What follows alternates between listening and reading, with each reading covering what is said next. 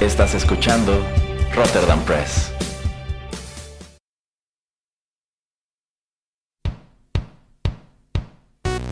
Esto es Rotterdam Chips, pedacitos de nuestra biblioteca que compartimos contigo.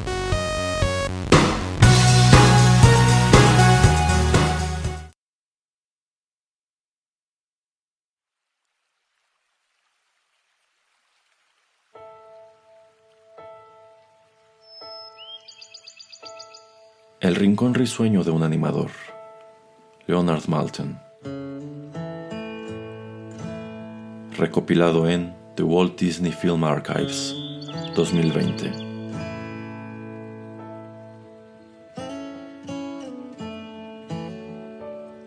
Traducción de Erasmo Bertz Neumann.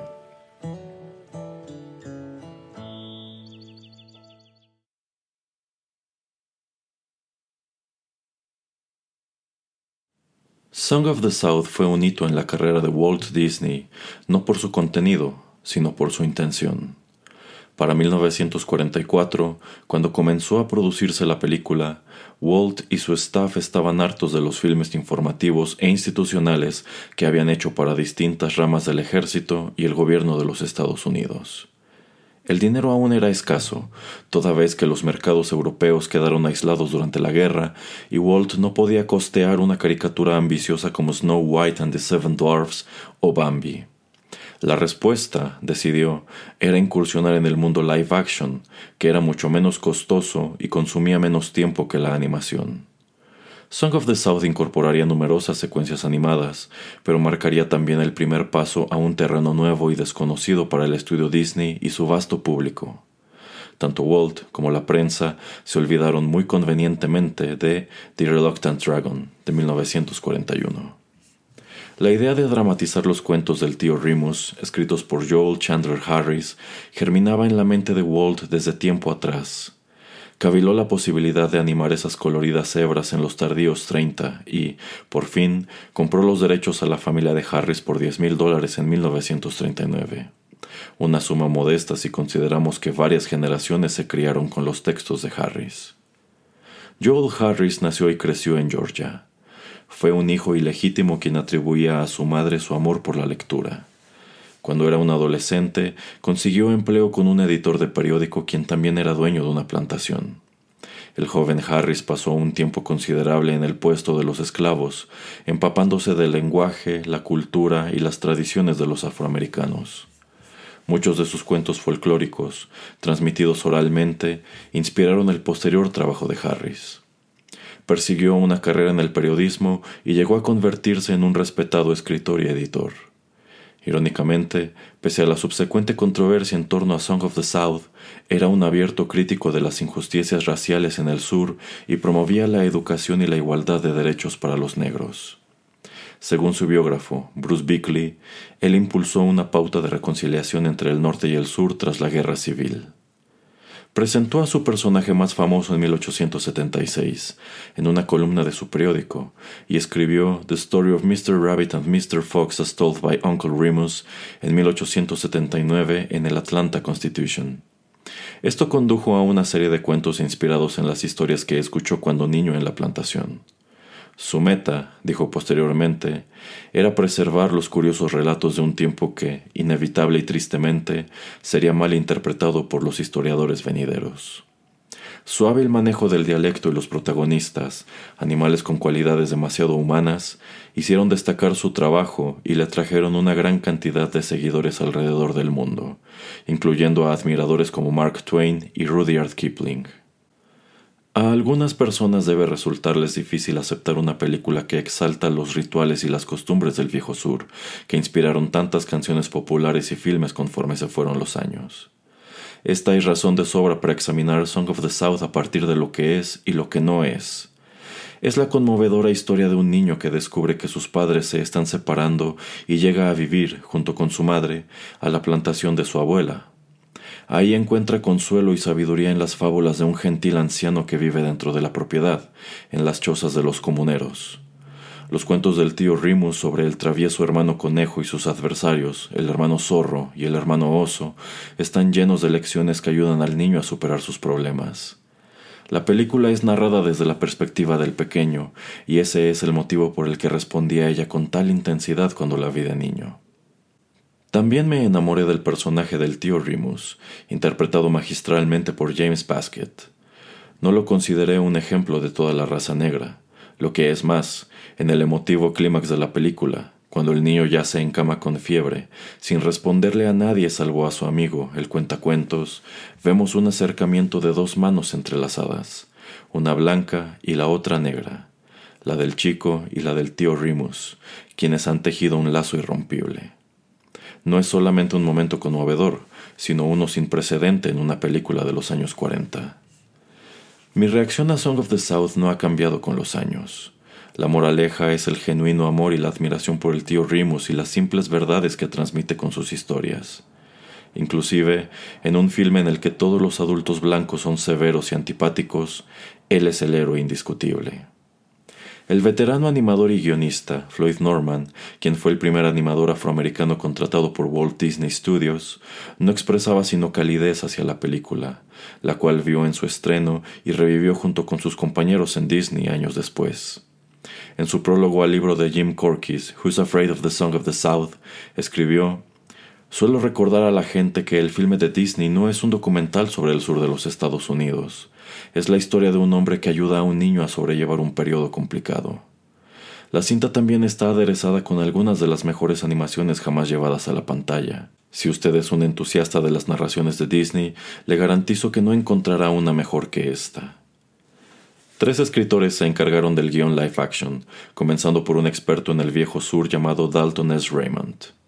Walt también contrató al destacado actor, autor y compositor afroamericano Clarence Muse como consultor, pero el acercamiento de Raymond al material hizo que renunciara y, de paso, sembró entre sus amigos la noción de que Song of the South iba en la dirección equivocada. Posteriormente, Disney contrató al veterano del cine serie B, Morton Grant, y al incipiente escritor Maurice Rapp para pulir y mejorar el guion. Rapp llegó a defender a su empleador y dijo, tajante, Walt no era un racista, lo último que deseaba era ofender a los afroamericanos. Uno de los mayores puntos de contención y una recurrente fuente de confusión es el periodo en el que se desarrolla la historia. Pese a que está ambientada en la era de la reconstrucción, la presencia de gente negra en una plantación dio a muchos espectadores, incluyendo a quienes condenaron Song of the South, la impresión de que en realidad transcurría previo a la guerra. La presencia de la ganadora del Oscar, Hattie McDaniel, quien interpretó a Mami en la épica de la guerra civil, Gone with the Wind, e interpretaba a una sirvienta aquí, contribuyó sin duda a la mala interpretación. Una simple aclaración al inicio de la película habría resuelto el embrollo, pero Walt y sus colegas creían que era más que claro que su filme transcurría después de la guerra. Si bien la Asociación Nacional para el Impulso de la Gente de Color señaló el admirable mérito artístico, también condenó la noción de una relación idílica entre amo y esclavo, lo cual es una distorsión de la realidad. Un vocero de Disney, citado en PM, observó que la cinta no mostraba instancias de esclavitud, toda vez que la historia transcurría después de la guerra civil, y que Disney no pretendía transmitir un mensaje, sino mostrar el folclore americano y trasladar los cuentos del tío Remus a un medio audiovisual. El vocero también señaló una reseña escrita por Herman Hill en un diario negro, el Pittsburgh Courier, que en parte decía se calcula que el empático manejo de la producción desde una perspectiva racial hará un bien incuantificable al avance de las relaciones raciales. Cuestiones raciales de lado, la crítica establecida recibió el filme con tibieza. Bosley Crowther escribió en el New York Times que la proporción de acción animada es aproximadamente 2 a 1, y esa es la proporción aproximada de su mediocridad con su encanto.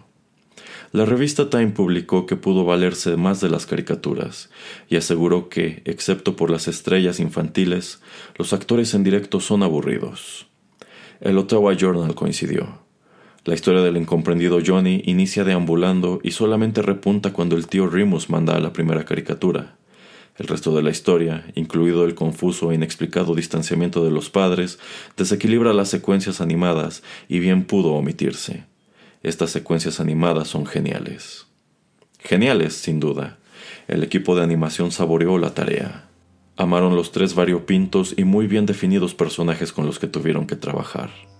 Mark Davis dijo posteriormente, Pienso que todos los animadores involucrados dirán que nunca hicieron algo más divertido.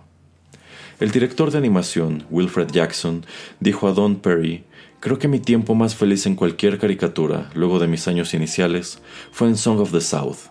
Fue una experiencia maravillosa para mí. Te diré por qué. Walt de nuevo estuvo personalmente involucrado con lo que hacíamos. Fue su primera incursión en el terreno live action y estaba muy interesado en el resultado.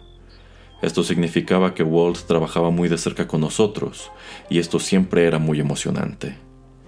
Los animadores también elogiaron al desarrollador Bill Pitt, entonces conocido como William Pitt, quien les dio vívidos y detallados storyboards con los cuales trabajar. Andreas Teya, un maestro moderno de animación en Disney y un atento estudiante de esta obra, apunta.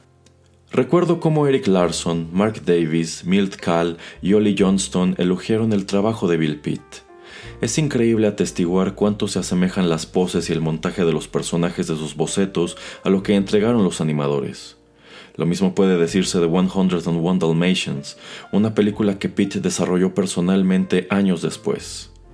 En lo personal, lo que me impresiona al ver la animación es la energía del movimiento.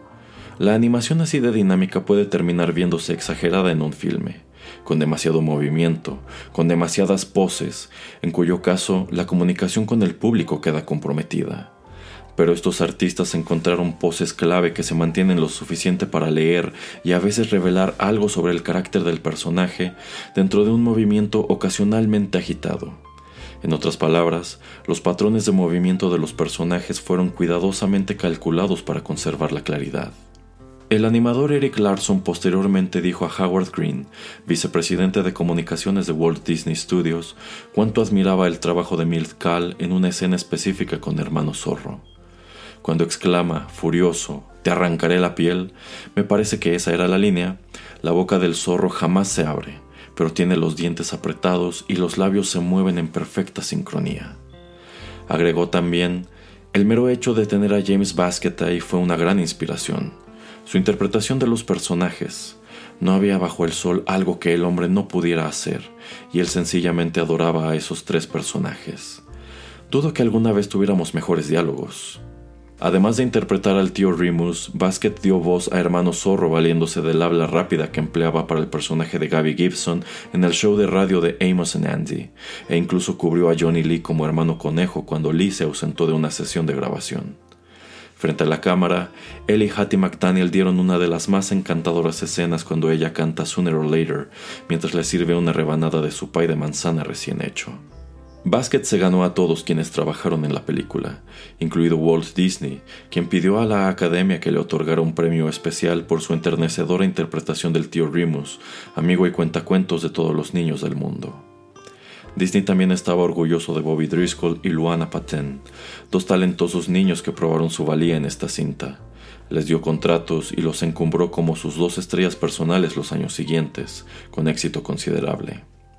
Walt Disney aún no tenía espacios adecuados para rodar filmes en live action, así que rentó un foro en el estudio de Samuel Goldwyn para los interiores y construyó sets exteriores en Phoenix, Arizona.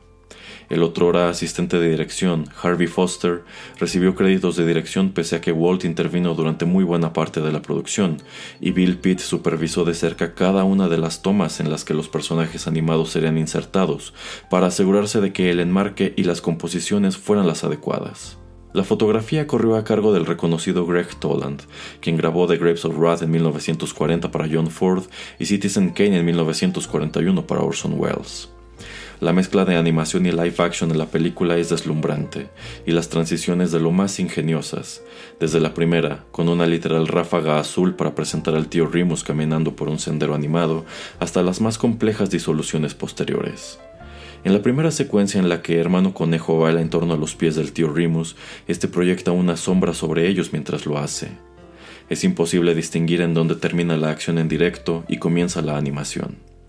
En opinión de Andreas Deya, la interacción entre James Basket y los personajes animados es perfecta. Cada que hacen contacto visual es totalmente creíble. Basket hizo sus escenas solo, mucho antes de que se añadiera la animación, y sabía que cuando una abeja se acercara a su rostro debía cruzar los ojos ligeramente para que resultara convincente. Uno de sus momentos más sorprendentes implica la interacción del tío Remus con una rana que pesca sentada en un tronco. Molesta por las travesuras del conejo, la rana llena su pipa y el tío Rimus enciende un fósforo y aparece una flama animada. La acerca a la pipa de la rana y luego a la suya. Tras resoplar, la rana exclama Grábense mis palabras, ese bribón meterá la pata uno de estos días. La actuación de la rana es subestimada. Solamente está molesta porque el conejo le interrumpió la pesca. Live action y animación se funden en un mismo universo, un extraordinario momento cinematográfico. Esta película es magia de la mejor. Walt deseaba expandir lo que el estudio había logrado con la interacción entre personajes reales y animados en The Three Caballeros, y lo logró. Eric Larson destacó, pienso que aquella fue la aproximación más sencilla a la combinación y, al mismo tiempo, la mejor lograda. Cuando canta Sipatituda hay un set animado y un set real. Fue endiabladamente simple. La película también se benefició de los fondos y colores de Mary Blair y Claude Coates. Blair hizo un viaje de 10 días a Georgia para empaparse en la atmósfera, y su distintivo arte conceptual influyó profundamente tanto en los segmentos animados como en los live action.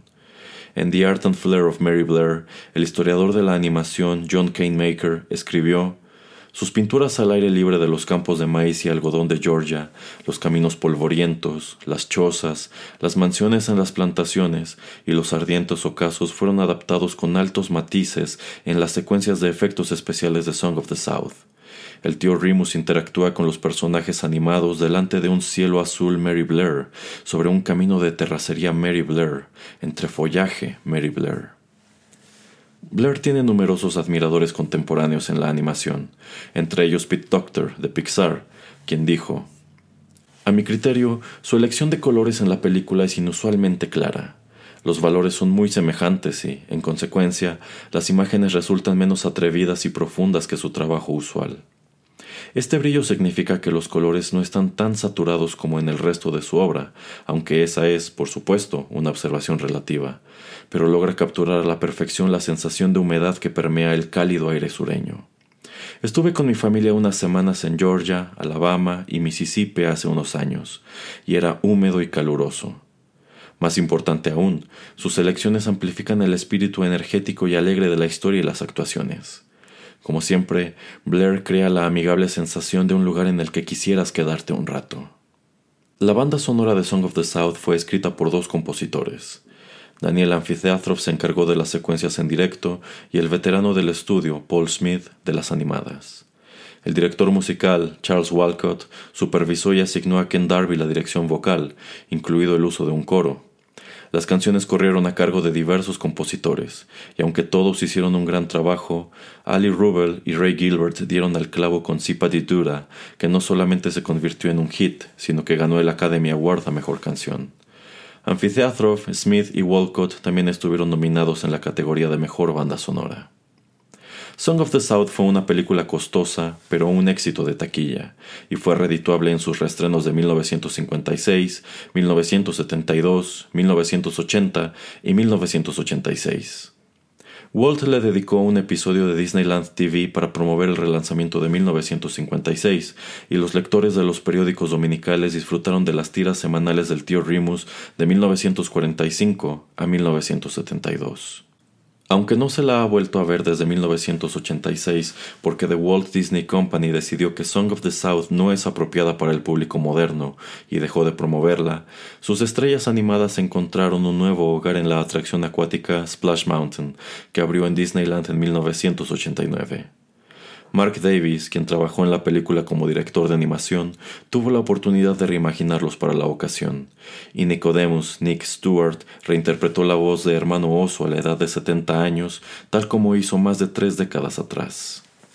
Es un hecho que el debate en torno al mérito de Song of the South continuará. De lo que no cabe duda es de la resonancia de sus personajes y la calidad de su animación. Amantes de Disney y animadores por igual la consideran uno de los mejores trabajos jamás realizados por el estudio.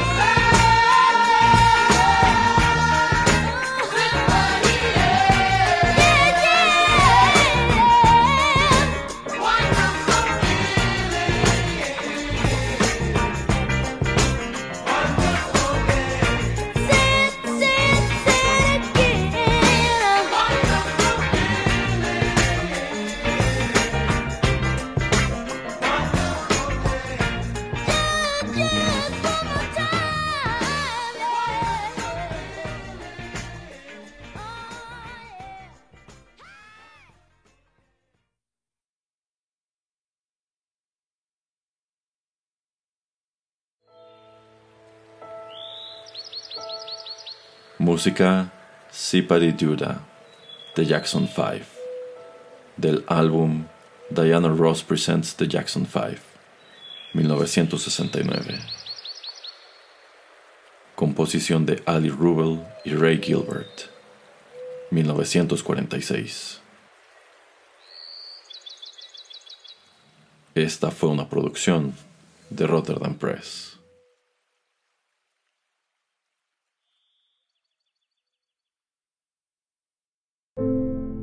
Estás escuchando Rotterdam Press.